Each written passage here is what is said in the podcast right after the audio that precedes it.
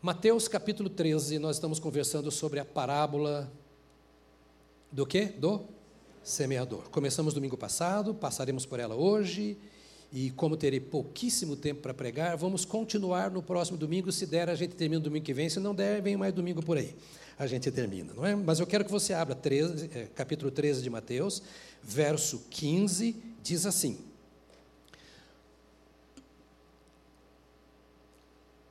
porque o coração deste povo está endurecido.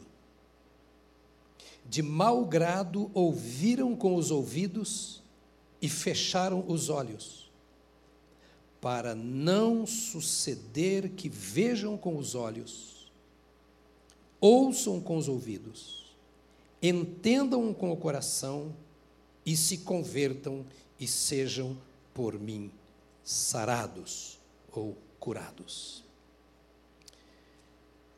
Eu tenho a firme impressão de que Mateus era um desigrejado.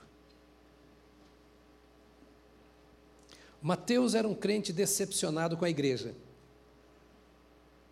frustrado com o sistema religioso da sua época. Ele era um judeu, mas era um publicano. O que fez com que, com que aquele judeu se tornasse um publicano. Publicano era da espécie mais rejeitada no seu povo judeu, porque ele cobrava os impostos dos judeus para entregar ao impostor, a César, ao Império Romano, a título de pagamento de impostos.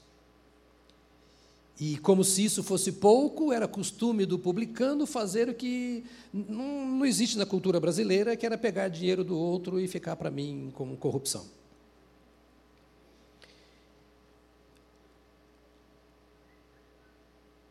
A impressão que eu tenho é que Mateus havia sido criado junto ao templo, na sinagoga, da sua cidade, Cafarnaum, todas as vezes, como dizia a lei e o costume judeu, ele ia para Jerusalém e se alegrava com a suntuosidade do templo, com a suntuosidade dos cultos, o cerimonial. Ele via o sacerdote, ele via o sacrifício, aquelas coisas de ouro, ele via o altar, o santo dos santos, subia as escadas, cantava os salmos, ia cantando como todos os outros, como todo crente, porque crente é aquele que crê em Deus. Então os judeus eram crentes. Eu não estou falando de qualquer Deus, eu estou falando do Deus da Bíblia. Crente é aquele que crê no Deus da Bíblia. E o Deus da Bíblia não é qualquer Deus, ele é o Deus e Pai de nosso Senhor Jesus Cristo. Ele é o Criador dos céus e da terra. É Ele quem sustenta todas as coisas com as suas mãos. Ele não é uma imagem. Ele não foi criado por uma mentalidade humana, por uma experiência mística ou por uma filosofia de vida, por uma denominação. Ele é o Criador de todas as coisas, diante de quem os céus se curvam e cantam Santo, Santo, Santo, Santo é o Senhor dos exércitos. Esse era o Deus que era anunciado no templo ali em Jerusalém.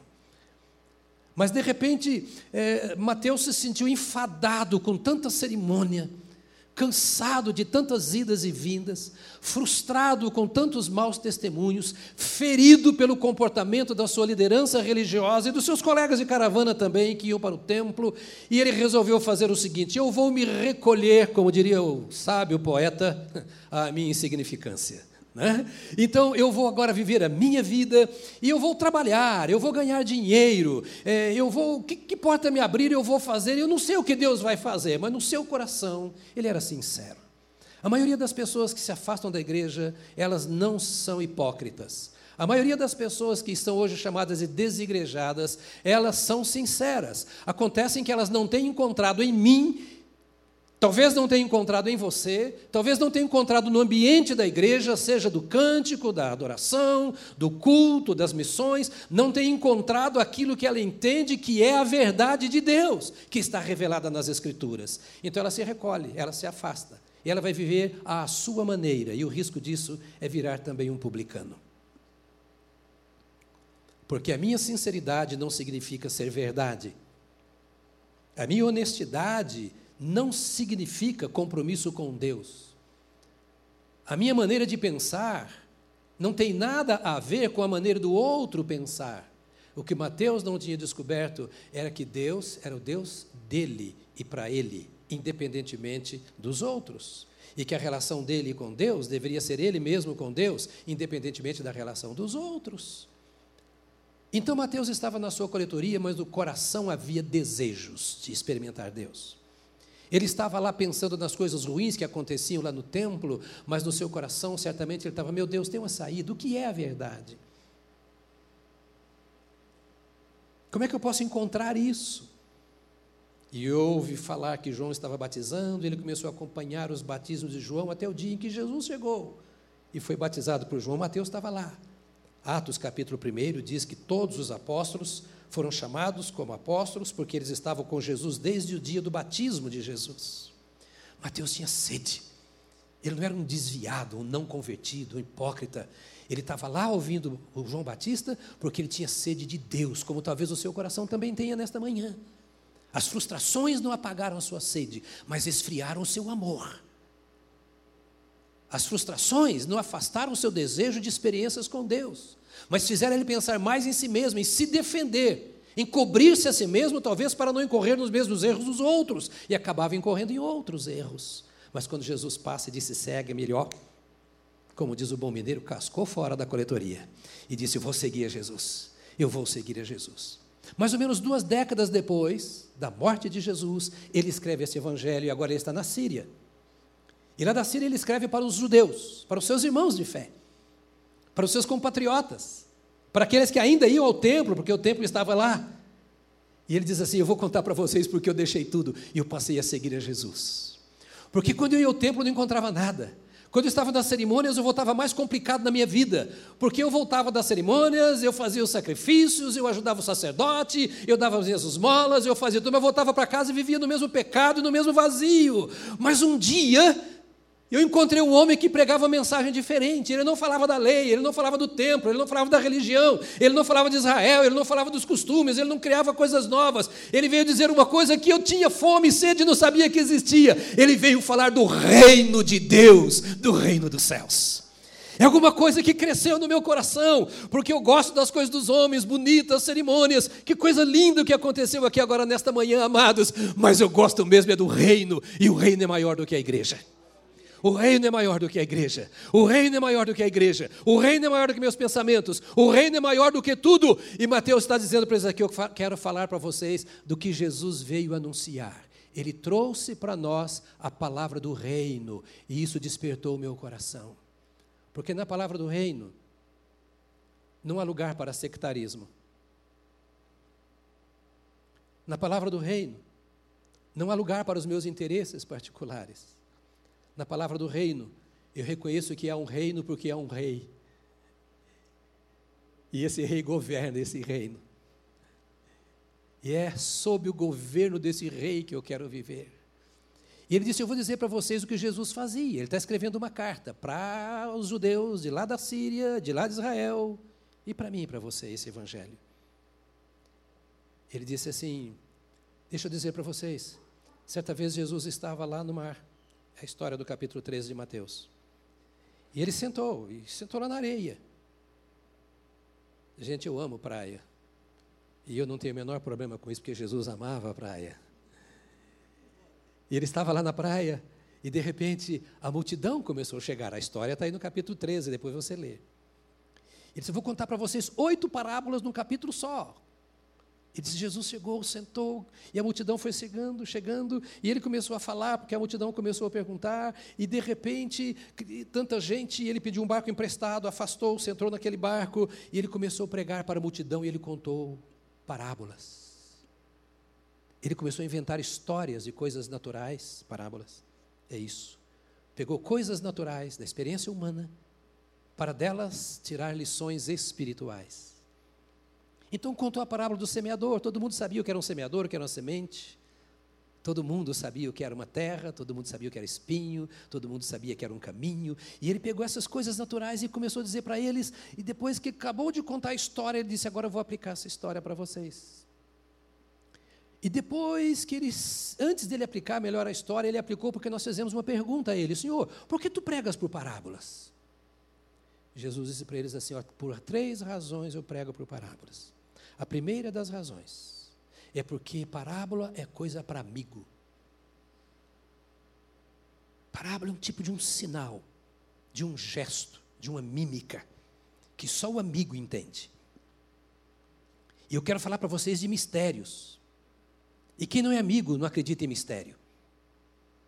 Não acredita em segredo.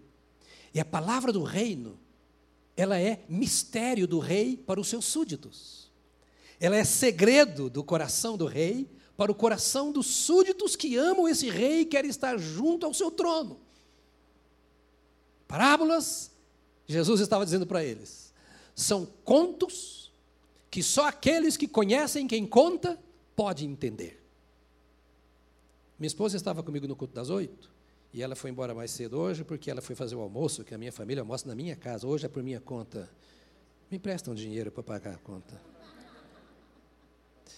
E eu estava dizendo que nós somos casados há 43 anos, namoramos quase dois, caminhamos 45 anos juntos. Eu não preciso falar muita coisa com a minha esposa. Um olhar fala muito. Um gesto, um aceno, uma presença. Porque nós somos íntimos, andamos juntos há muito tempo. E é assim com Jesus. Deixa de ser teimoso. Jesus não precisa insistir conosco, ele é nosso amigo. Ele diz: a minha parábola é porque eu falo assim e quem tem o coração entregue a mim vai entender o que eu falei. Porque o coração dele pulsa com o meu. A parábola é um gesto, é um pequeno sinal. E aquele que está interessado no seu Senhor, no seu Mestre, no seu Salvador, no seu Redentor, no seu Deus, ele abre logo o coração e fala: o que é que ele está falando? Por que ele piscou? Por que ele sorriu? Por que fechou o senho? Por que levantou a mão? O que o Senhor espera de mim? Eu quero ser agradável a quem eu amo. É assim com você? Então Jesus falou: estou contando parábolas porque aqueles que me amam vão entender. Eles vão prestar atenção. Eu estou falando em parábolas porque eu quero empoderar aqueles. Sabe, quando o seu filhinho está aqui na frente, às vezes, num teatro, primeira vez que vem, e você senta como aquele pai, aquela mãe todo bobo, assim, olhando para o filhinho perdido aqui na frente. Aí quando ele está querendo falar nervoso, você fala assim: vai, vai, vai, vai, yes, yes, yes, vai, vai, vai dar certo.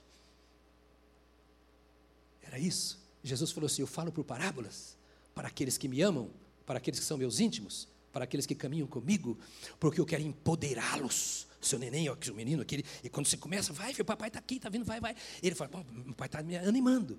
E Jesus fala, fala por parábolas, porque aqueles que me amam vão ser empoderados pelo poder da palavra do reino. A semente do reino vai cair em seu coração, e ele não vai viver e fazer por si, mas ele sabe que o que ele está ouvindo vem do céu, e o que vem do céu, se encontrar vida no seu coração, vai ser jorrado sobre sua vida, seu cônjuge, sua família, seu trabalho, e ele vai vencer o diabo, e ele vai vencer o pecado, porque ele está sendo empoderado empoderado por essas palavras que eu digo, porque as palavras que eu digo são semente do reino de Deus e não da religião, porque eles estão cansados de religião. E ele disse: Eu falo por parábolas, para que aquele que não crê seja condenado. O que crê é empoderado. O que recebe a semente recebe vida, e essa vida multiplica. O que não crê é condenado. Porque ele começa a olhar ouvir, e ele não sabe porquê, mas o vazio vai aumentando em seu coração. Ah, se Deus tem isso para mim, por que, que não acontece? Se fez na vida do fulano, por que, que não fez na minha? Será que é verdade? Aconteceu mesmo? Será que fez na vida do outro e não fez na minha? E a esse, disse Jesus, eu, até aqui eu só fiz um resumo do que eu preguei domingo passado, hein? A esse, disse Jesus, até o que tem será tirado. Ele não tem nada. Ele fechou o coração. Porque Jesus estava sendo tão severo. A quem tem, mais se lhe dará. E ao que não tem, até o que tem lhe será tirado. Será que Jesus já estava condenando, julgando aquelas pessoas? Não. Jesus disse assim: Olha, eu não condeno a ninguém. As palavras que eu não julgo a ninguém. As palavras que eu digo é que julgam. Ou seja, a sua reação aquilo que eu ensino é que te julga. E ouvindo aquilo que eu ensino, você vai saber se você está certo ou errado. Não é o sacerdote do templo que vai dizer. Não é a sua mãe, o seu irmão de fé que vai dizer. As minhas palavras, que são a semente do reino, as minhas palavras, que são a palavra da vida, mostra se você está no reino, se você está na vida, ou se você está fora do reino, está na morte. Então, ouvir a minha palavra é você saber quem você é. E é ouvindo a minha palavra que você se descobre. E aquele que ouve a minha palavra e não a pratica, ele decidiu que não quer fazer parte do meu reino. Note que a questão aí não é mais o templo em Jerusalém, nem o cerimonial, nem a batista, nem a assembleia. É, ouve a minha palavra. E então, no texto, depois de toda essa coisa, o Senhor diz assim: o grande problema desse povo é que o coração deste povo está endurecido. Eles ouvem e parece que não ouviram. Veem e parece que não viram.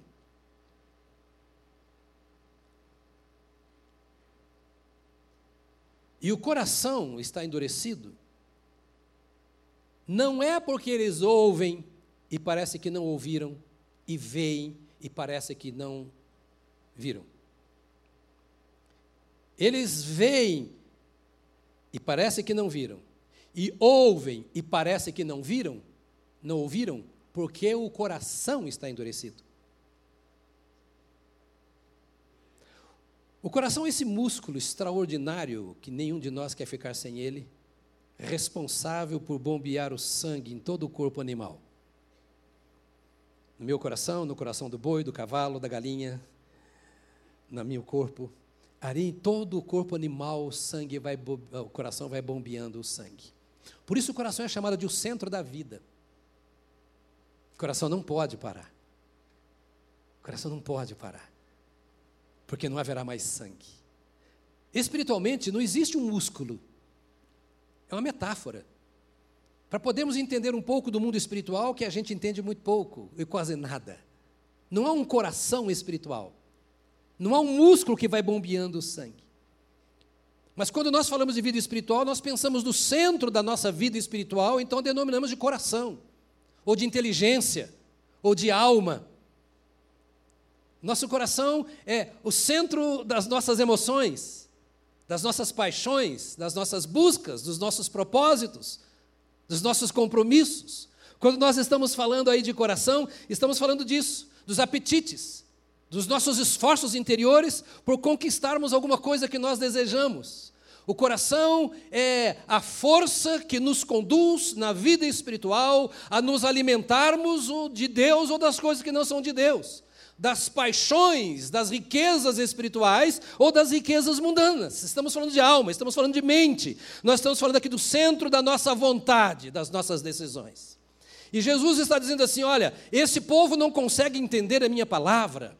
Esse povo não consegue ouvir a minha voz, esse povo não consegue ver os sinais da minha presença nas pequenas e grandes coisas, não consegue discernir que sou eu quem está fazendo o que acontece, porque o coração deles está violentamente duro. A palavra duro no grego é parruno, que escreve pachuno com CH em português, se você for transliterar. E é, é difícil nós podermos aceitar uma pessoa ter um coração duro, como os termos dessa expressão que nós acabamos de ler aqui.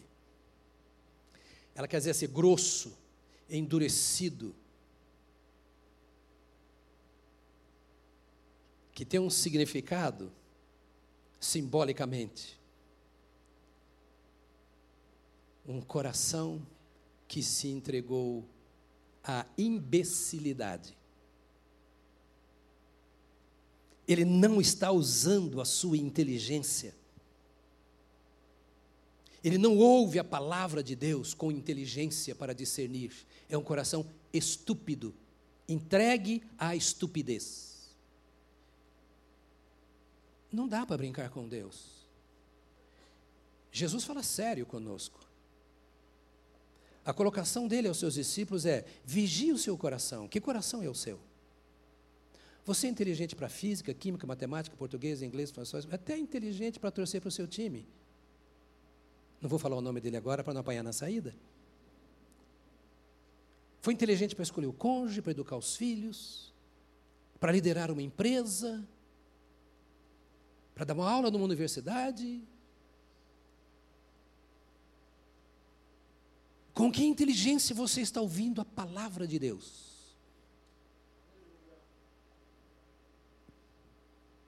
Jesus estava dizendo: eles vêm aqui, essa multidão vem, está aqui na praia, legal, me encontraram, por acaso até, souberam que eu estava aqui, estão por aí, não tem o que fazer na vida, vão surfar, pastor Samuel.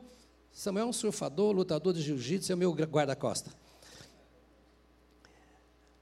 E agora encontraram Jesus, ah, Jesus está lá, está lá, então vou aproveitar a oportunidade e vão lá. Eles não têm fome de Jesus, eles não têm sede de Jesus, eles não estão buscando o reino de Deus, eles não estão buscando as leis do reino de Deus, eles estão aproveitando apenas uma oportunidade e foram, já que me convidaram, eu vou.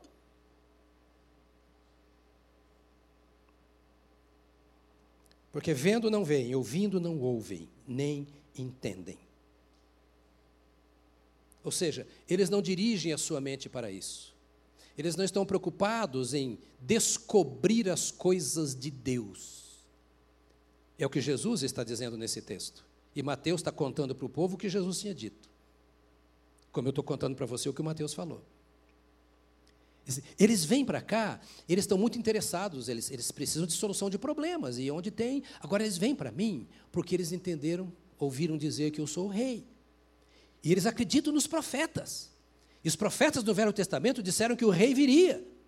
E o que eles entendem que os profetas estavam dizendo é que quando o rei viesse, ele se estabeleceria como um governo político e colocaria Roma para fora, os estrangeiros para fora, e devolveria a Israel a sua terra, o seu governo, a sua fartura, a sua riqueza, a sua religião, e haveria paz para sempre em Israel. Eles estão esperando, vendo que esse camarada que ressuscita mortos pode ser um excelente rei, por que não?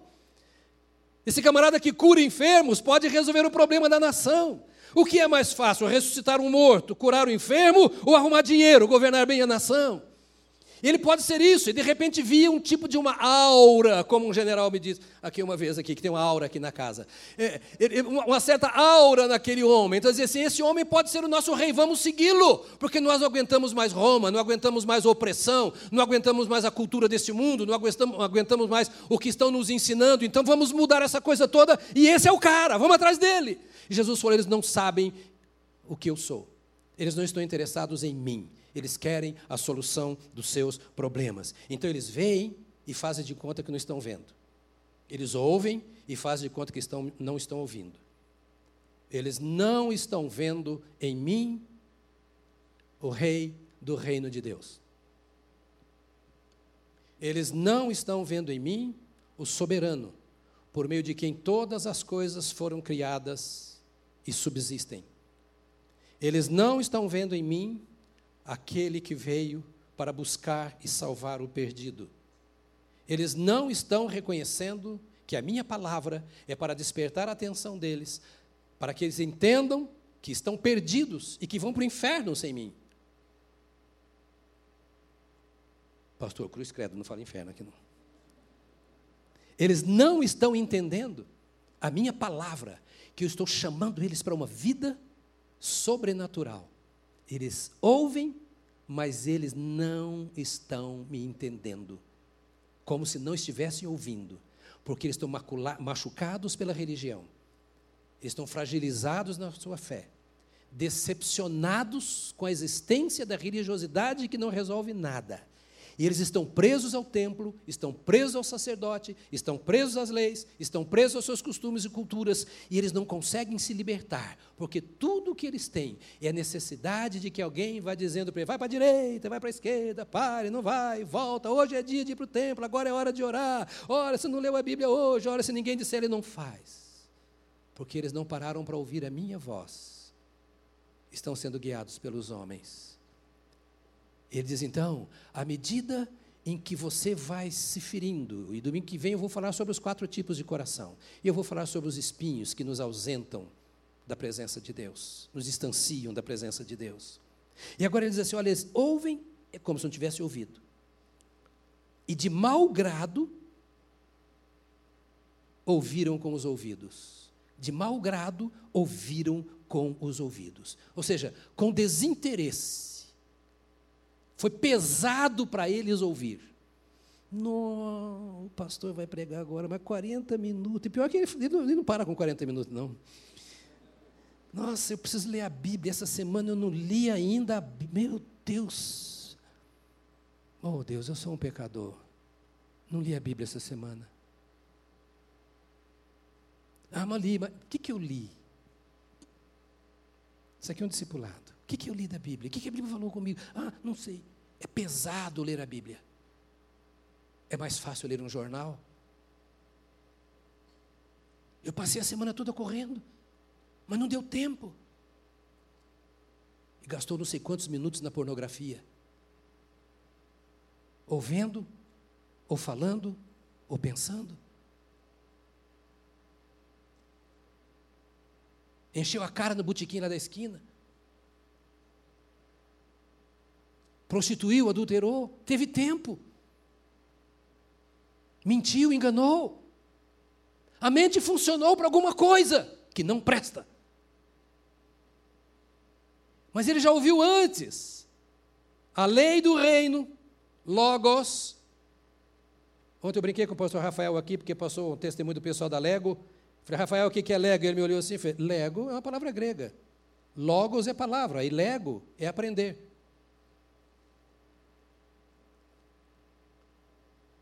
Ele ouve a palavra do reino, chora. E eu choro quando eu vejo a palavra. Se meu coração não se quebrantar diante da Bíblia, vai se quebrantar diante do que você fala. chora, mas não muda. Ou seja, ele ouviu, parece que não ouviu. Viu e parece que não viu. Ele não fez conta disso. Isso não mudou a sua mente. E à medida que esse comportamento se repete, o coração vai esfriando, esfriando, esfriando, esfriando, até tornar uma pedra de gelo.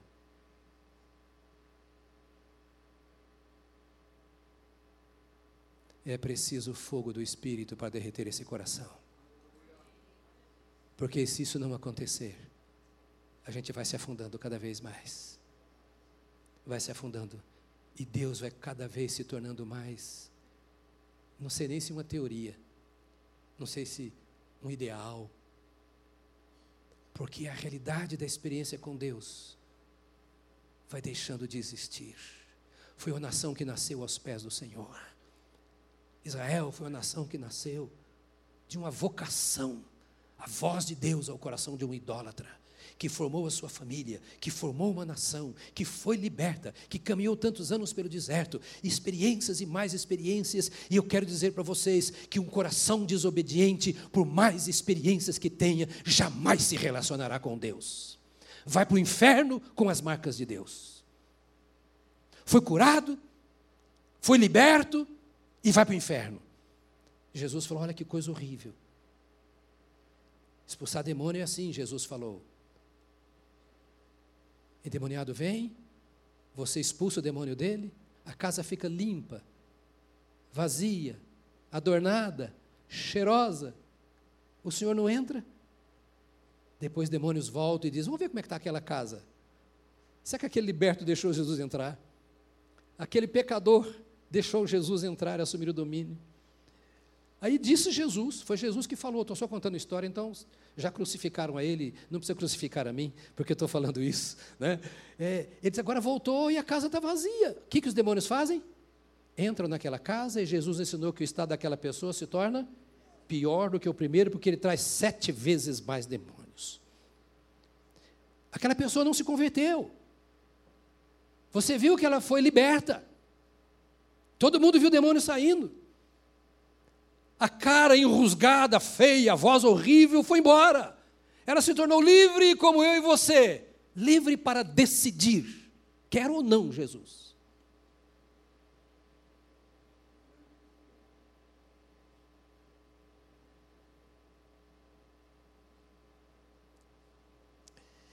De mau grado ouviram a minha voz, de má vontade ouviram a minha voz, com desinteresse ouviram a minha voz com dificuldade para aguentar. Não, é, é muito tempo.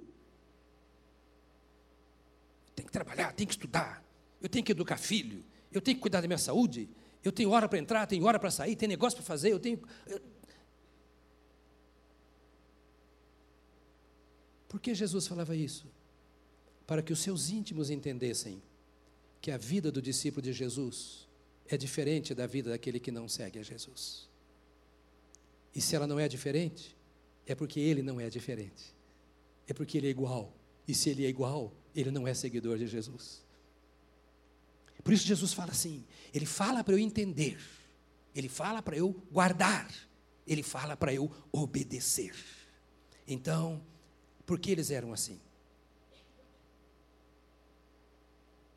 E por aqui eu vou caminhar para terminar. É a primeira vez que eu falo isso. Por que eles eram assim?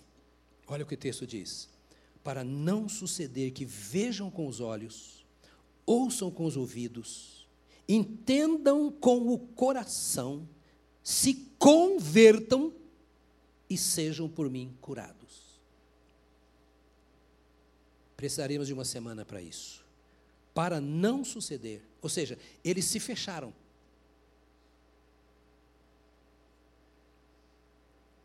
Ele se fe... O que levou a fechar? Vou falar sobre os espinhos domingo que vem. Eles se fecharam. Porque eles não quiseram se converter a mim. Como não quiseram se converter a mim, ou seja, não quiseram voltar para mim, não quiseram rever a história da sua nação, dos meus feitos maravilhosos, da minha presença real, da minha interferência na vida de pessoas, de famílias e de vários segmentos da sociedade. Eles não acreditam que fui eu quem fez isso. A passagem do Mar Vermelho é apenas uma história que inventaram. A chamada de Abraão foi apenas a sorte de um cara inteligente que criou não sei o quê. E eles foram se alimentar. Eu me lembro quando eu tinha 15 anos de idade, eu li um livro Peter van Deniken, um alemão, escreveu Eram os deuses astronautas. Alguém leu aquele livro? É do século passado, do milênio passado. E eu, 15 anos de idade, adolescente, li de adolescente, comecei a ler aquele livro falando de Elias, que foi raptado por naves, por OVNIs, falando das figuras de Ezequiel, das figuras do Apocalipse, tudo era OVNI, tudo era é, é, é, seres extraterrestres. E, e eu fiquei confundido com aquilo. Eu não tinha profundidade bíblica. Eu peguei, fechei o livro e falei, eu vou ler mais a Bíblia para depois ler uns negócios aí, porque senão eu vou me desviar também. Feliz escolha que eu fiz. Feliz escolha que eu fiz. Agora, essas pessoas disseram, não dá para entender o que ele fala. Eu não consigo compreender esse Jesus. Eu queria saber explicar como é que ele ressuscita mortos mas eu já usei as mesmas palavras e ainda acrescentei abracadabra e não aconteceu nada. Eu li, li, li, li, li, li, depois peguei a varinha mágica e trim, trim, para ver a boa vontade do, do mas não adiantou nada. Eu não entendo a palavra. Eu vou na escola dominical, eu vou no discipulado, eu vou no culto, o pastor está falando, estou doido para ir embora almoçar, que eu estou com fome. Eu não entendo essas coisas. Porque fechou o coração. Quando o coração do marido é fechado para a esposa, termina em divórcio. Quando o coração do filho se fecha para os pais, ele sai de casa. Quando o coração do homem se fecha para Deus, ele pega o seu próprio caminho, cujo final é morte. Nada pior do que alguém que não quer se converter para Deus. Que loucura! Converter significa voltar para Ele. A coisa mais linda da vida é o arrependimento. Não há nada mais precioso na vida do que arrependimento e perdão. Onde há arrependimento, há perdão. Não importa o pecado, não importa o estilo de vida, não importa o que você pensa, não importa o que você acha, você precisa entender que existe um Deus que te ama e que se entregou em seu favor. E que ele não se chama Jonas e nem Batista do povo, ele não é essa coisa que você está vendo diante dos seus olhos, que você pode tocar aqui agora. Ele é o grande rei do universo. Ele é o Senhor dos senhores, Ele é a gloriosa estrela da manhã, Ele é o lírio dos vales, Ele é o que pode curar a nossa alma, só Ele pode fechar as portas do inferno e prender os inimigos que atentam contra a nossa vida, só Ele pode nos cercar com Sua graça e fazer-nos vitoriosos em todas as coisas, só Ele pode nos dar a paz e a alegria de saber que a vida não termina aqui e que nós iremos com Ele viver com Ele para sempre. Esse é o Deus da Bíblia, esse é o Deus e Pai de nosso Senhor Jesus Cristo, esse é o Deus dos apóstolos, esse é o meu Deus.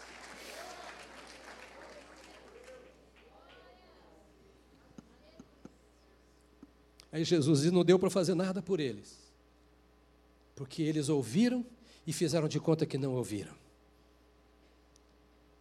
Eles viram tudo, viu o colega, a vida ser transformada, Aquele cara que não prestava para nada, aquela mulher complicada, veio para Jesus, a vida foi mudada. Ele é testemunha de muitos feitos, e eu falei assim: não é para mim. Como eu posso virar as costas para aquele que me amou a este ponto e diante de quem eu vou comparecer imediatamente após a minha morte? Para receber o troco, a resposta, o prêmio, o galardão. Se eu escolhi a Ele, eu vou continuar caminhando com Ele. Se eu escolhi não andar com Ele, na eternidade eu vou continuar andando sem Ele, porque não tem mais jeito. Jesus não teria vindo se houvesse solução para depois da morte. Ele ia para o mundo dos mortos e ficaria lá. Mas ele veio para o mundo dos vivos. Porque é aqui, enquanto vivo, que eu preciso ouvir a palavra do reino e deixar esta palavra entrar no meu coração. Eles não quiseram se converter a mim para serem curados. Para serem curados. A palavra curado e salvo é a mesma palavra no grego, lemai. Que significa ser perfeitos, ser livre do peso, liberto da carga, salvo dos erros e dos pecados. Eles não quiseram ser salvos dos seus pecados. Eles não quiseram deixar o pecado. Eles não quiseram a graça que eu vim derramar. E à medida que vão decidindo, dia após dia, momento após momento, não querer, o coração vai endurecendo mais. E aí você dá razão às filosofias. E o que Paulo, o apóstolo, chama de as vãs filosofias, ou a chamada ciência. Há a verdadeira filosofia, há a verdadeira ciência. Mas a verdadeira intelectualidade, ela só é verdadeira porque ela consegue absorver as verdades da natureza e as verdades do Criador e Senhor da natureza. Porque o saber das coisas naturais ignorar as coisas espirituais é fechar o meu coração para o Senhor. Eu termino lembrando que o Senhor está dizendo a esses apóstolos aqui: olha, eles decidiram em seu coração não fazer parte do reino. Por isso ouviram a palavra do rei e não quiseram. Então o rei chegou e disse: Rapaz, você está no estado de escravidão onde você está. Você está debaixo de um governo que só te oprime. Ele tira o seu sono. Você tem que tomar remédio para dormir toda noite. Você vai para psicólogo, vai para psiquiatra.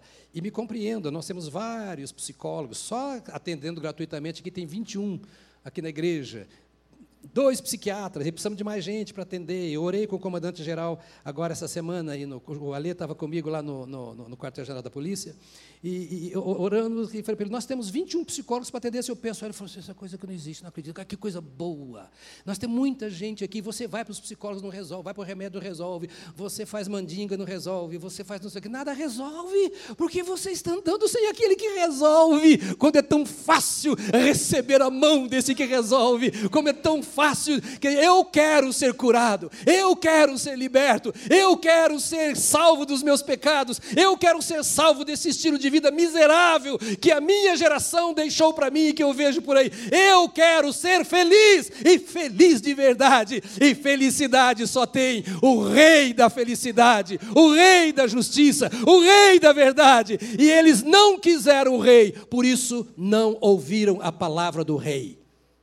Você ouve os artistas, você ouve a mídia, você ouve o professor, você ouve a política, você ouve bobagens, paga para ver e ouvir o que não presta, porque o seu coração está dominado pelo pecado.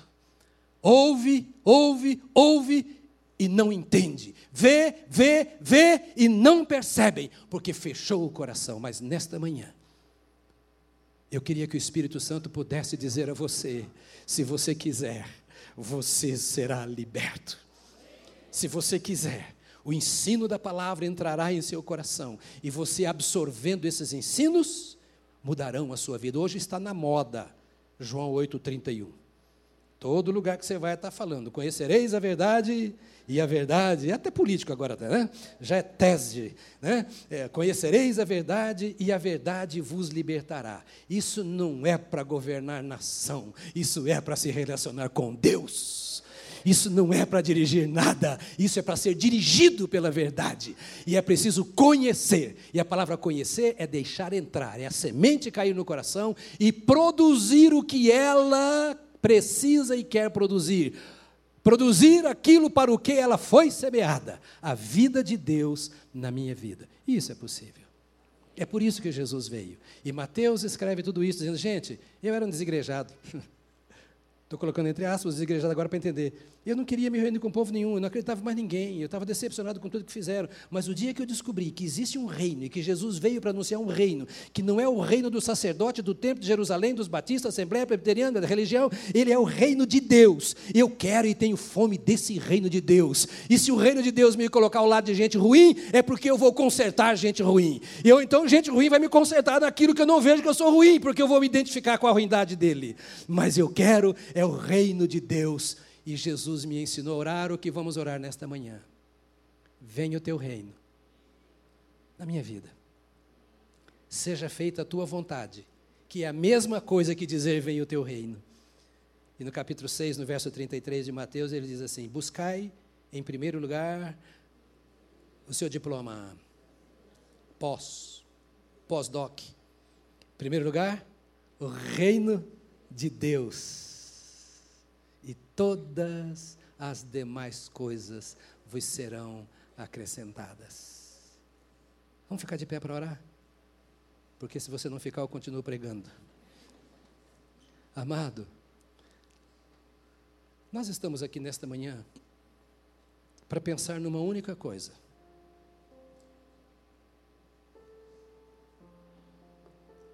Tudo o que aconteceu aqui Cadê o pessoal da banda? Manda o pessoal da banda vir que a gente vai terminar fazendo festa hoje. Tudo o que aconteceu aqui foi só para anunciar uma verdade. Deus nos ama, nos viu na nossa miséria e mandou o seu Filho Jesus Cristo para nos contar essas histórias. Porque homem nenhum poderia contar essas histórias, se contasse elas não teriam efeito.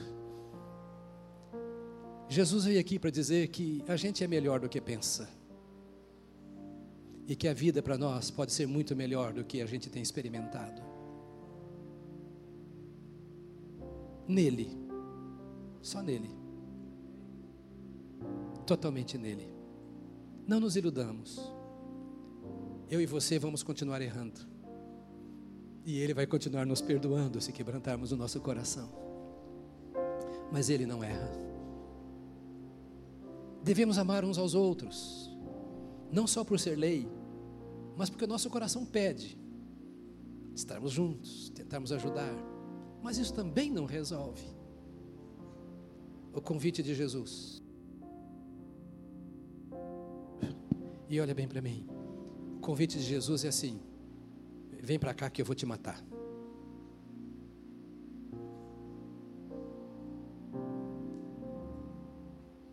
Esses dias, discipulado com os pastores, estávamos conversando sobre isso.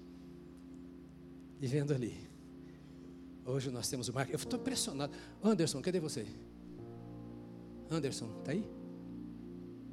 Não? Ele é o responsável por isso aqui, é da nossa igreja lá de, de, de, de Diadema. cuidando de toda essa estrutura. Eu fiquei olhando tudo que aconteceu aqui agora. A gente quer vida, a gente quer movimento, a gente quer que coisa alegre, luz, música, som, como eu quero aqui agora, né? Para gente sair daqui impulsionado para comer bastante, né? Feliz da vida e tal. A gente quer essas coisas. E Jesus não usou nada disso para chamar a atenção de ninguém. se você quiser vir após mim, negue-se a si mesmo, viu? Tome a sua cruz e me siga. A cruz é instrumento de morte. Estou oferecendo nada, ofereço o céu, mas aqui não. Aqui é cruz. Aqui é cruz. E cruz significa matar a sua carne, mudar a forma de pensar e passar a pensar como Jesus. Quem sabe você tem pensado alto, tem pensado positivo, tem procurado o melhor, a melhor forma de pensar, de falar, de agir, tem crescido na vida, mas está seco lá dentro coração de pedra.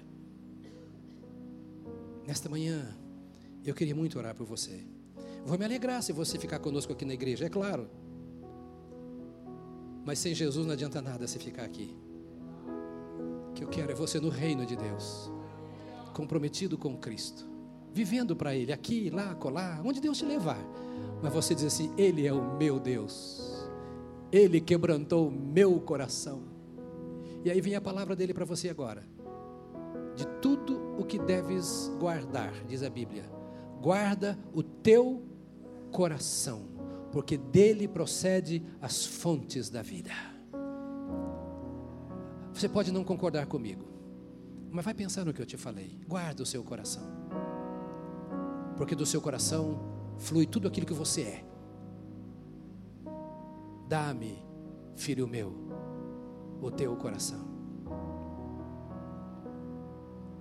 Fecha seus olhos, por favor. Ore por si mesmo e por quem está ao seu lado. E peça ao Senhor nesta manhã assim: Deus querido, eu quero ter o teu coração.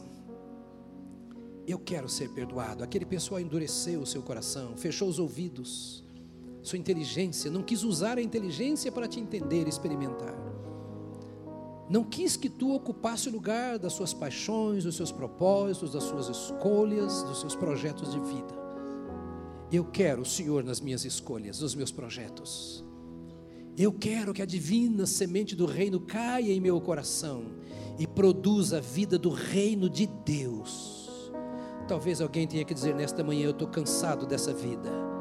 A minha vida não produz nada que é de Deus tanta sujeira, tanta luta, tanta guerra, tanta vontade de morrer, de desistir.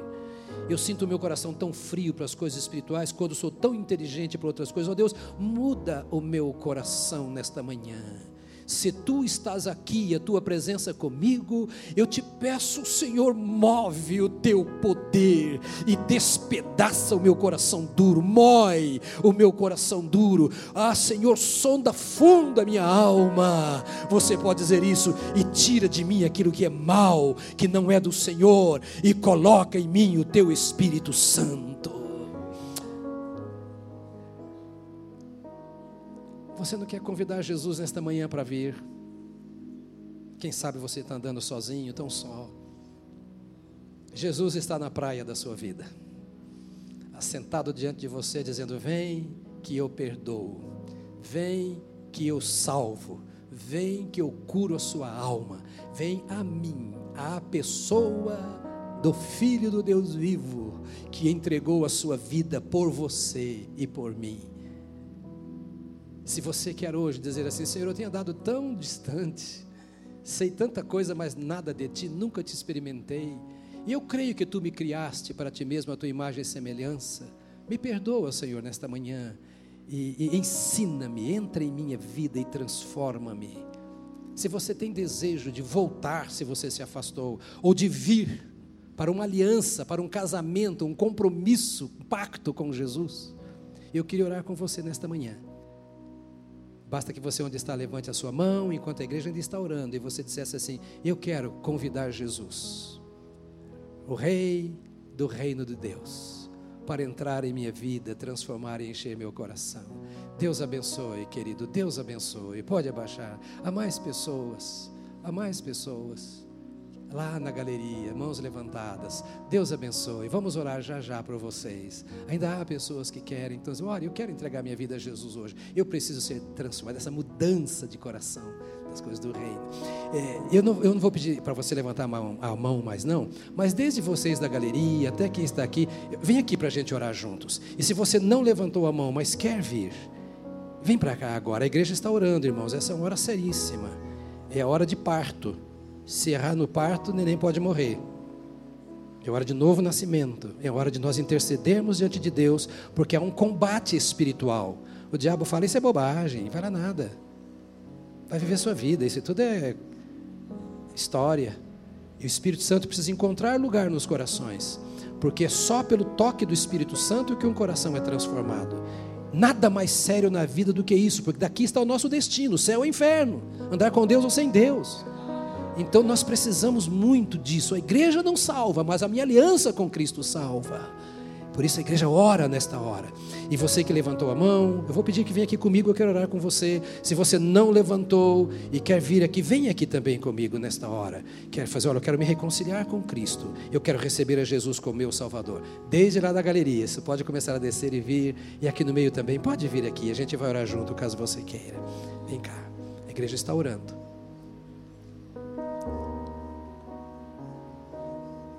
Aleluia. Pode vir. Pode vir. Glória a Deus. Pode chegar. A igreja está orando por você. O Espírito de Deus está agindo. Sem pressa. A pressa é só nossa. Deus não tem pressa. Vem cá. Isso, querido. Fica aqui de frente para mim. Pode chegar. Há mais pessoas chegando. A igreja está orando nesta hora em nome de Jesus. Bem-vindos, queridos. Bem-vindos. Vem em nome de Jesus. Deus conhece o seu coração, Ele sabe o que você busca. Querido, eu não tenho nada para te dar a não ser pregar a palavra. Deus tem tudo o que você precisa. Não rejeite a oferta do Senhor para o seu coração. Vir à frente é mais um pacto, é mais um sinal público, porque Jesus poderia muito bem ter dado uma palavra de ordem e nos salvar lá do céu, mas ele desceu na nossa lama para carregar o nosso pecado e dizer: Eu me identifico com vocês. E ele diz: Aquele que me confessar diante dos homens, eu confessarei diante de meu Pai que está nos céus. Eu vou fazer uma oração e vocês vão repetir comigo. Se por acaso você fez e não veio aqui à frente, do lugar onde você está, você fará também essa mesma oração. Isso pode continuar chegando. Isso, isso. A gente não tem pressa para morrer, tem? Então também não tem que ter pressa para ir embora, tem que ter pressa para receber vida, não é? Do Senhor Jesus, a vida que transforma a nossa vida. Nós vamos juntos aqui na frente fazer uma oração. Eu vou fazer e você vai repetir comigo, tá certo? Diga, Senhor Deus, muito obrigado pela tua graça, pelo teu amor, pelo perdão que vem do Senhor. Tu conheces o meu coração, tu sabes da minha sinceridade, e tu sabes, ó Deus bendito, das minhas necessidades. Eu coloco o meu coração diante de ti, quebrantado, sujeito à tua autoridade. E eu te rogo que tu me perdoes, que tu me limpes, que tu transformes a minha maneira de pensar, de ser, de agir. Dá-me uma nova vida, uma terra preparada para que a tua semente brote e produza vida em abundância. Eu me entrego ao Senhor como meu Salvador, perdoador. Tu és Jesus, o meu redentor. Eu recebo a vida que o Senhor me oferece. Entra em mim e governa-me, porque eu quero que venha o teu reino e que seja feita a tua vontade na minha vida, assim como ela é feita no céu. Aleluia. Te louvamos, Deus, nesta manhã por podermos ouvir a tua palavra e entendê-la. E dizemos ao Senhor que nós queremos ser curados pela tua palavra. Todos nós, cada um de nós, nós precisamos da ação da tua palavra em nossa vida. Senhor, tu sabes quanta coisa imprestável o mundo joga em nossa mente e nosso coração. Quantas lutas contra as trevas, tu sabes os conflitos de cada um dos teus filhos aqui. E nós nos prostramos diante do Senhor nesta manhã. Clamamos, ó Deus, em nome de Jesus Cristo.